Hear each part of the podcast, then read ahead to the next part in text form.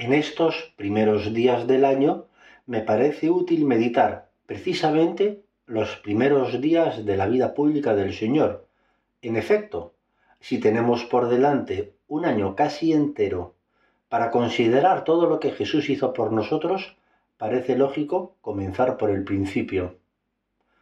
Y lo que te propongo ahora es que te fijes en la primera reunión social que tuvo el Señor, según aparece en el Evangelio, que fueron las bodas de Caná. Dicen las escrituras que después de bautizarse a orilla del Jordán, eligió a sus primeros discípulos, entre ellos Pedro, Andrés y Juan, y marchó con ellos a Caná de Galilea, un pueblo no lejos del suyo, Nazaret, donde había un casamiento.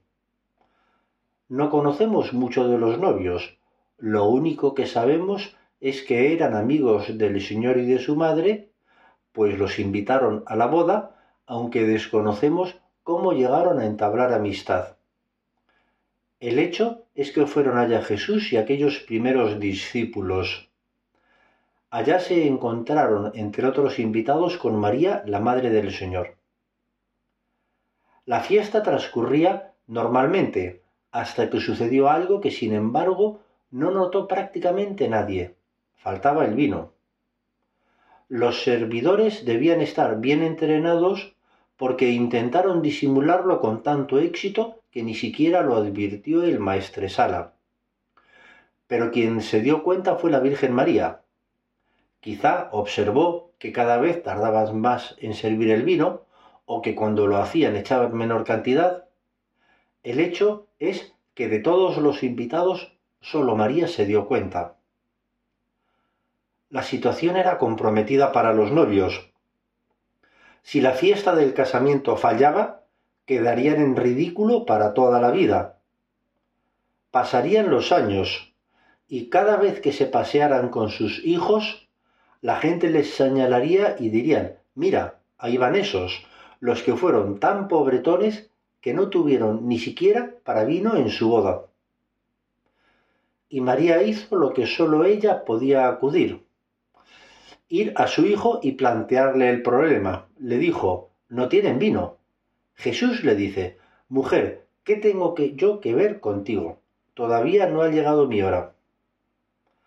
La respuesta del Señor, leída en el Evangelio, suena dura para nuestra sensibilidad, pero realmente el uso de la palabra mujer quiere decir que va a realizar un acontecimiento muy solemne y que merece toda la atención es la misma palabra que él usó en la cruz para entregar a María a San Juan como hijo adoptivo. Mujer, ahí tienes a tu hijo.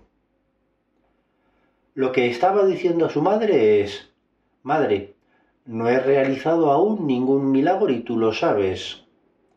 Pero porque me lo pides, voy a llevar a cabo ahora el primero. ¿Cuál sería el primer milagro que el Señor había pensado cumplir? Quizá una resurrección para que todos vieran el gran poder que tenía? ¿O sería una multiplicación de panes y peces para que comiera una multitud y al regresar a sus casas anunciaran por todas partes que ha surgido un gran profeta en Israel?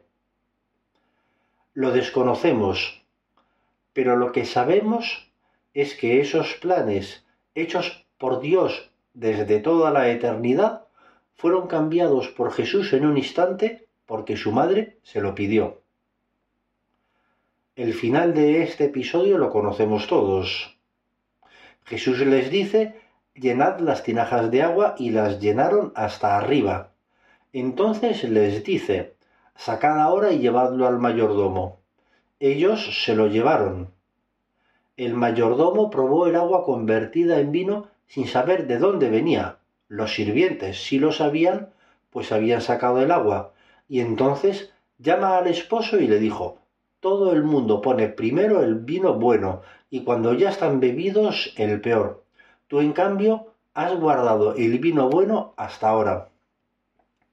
De modo que este matrimonio, cuando pasaron los años y caminaban por Caná con sus hijos, la gente, al verlos pasar, decían, mira, ahí van esos que fueron tan espléndidos que al final de la fiesta de su boda presentaron un vino de mucha mejor calidad que el primero. Nunca hemos probado un vino así. ¿De dónde lo habrán traído? Y es que el Señor, cuando hace algo, lo hace muy bien. Podemos meditar que la Virgen María ejerció su influencia como Madre de Jesús porque había unos amigos de la familia que iban a quedar en evidencia ante sus convecinos. Y su intervención fue tan eficaz que incluso cambió los planes divinos hechos desde antes de la creación del mundo para la primera manifestación de Jesús. Y si consiguió esto por unos amigos, ¿cuánto más hará por nosotros que no somos amigos sino hijos?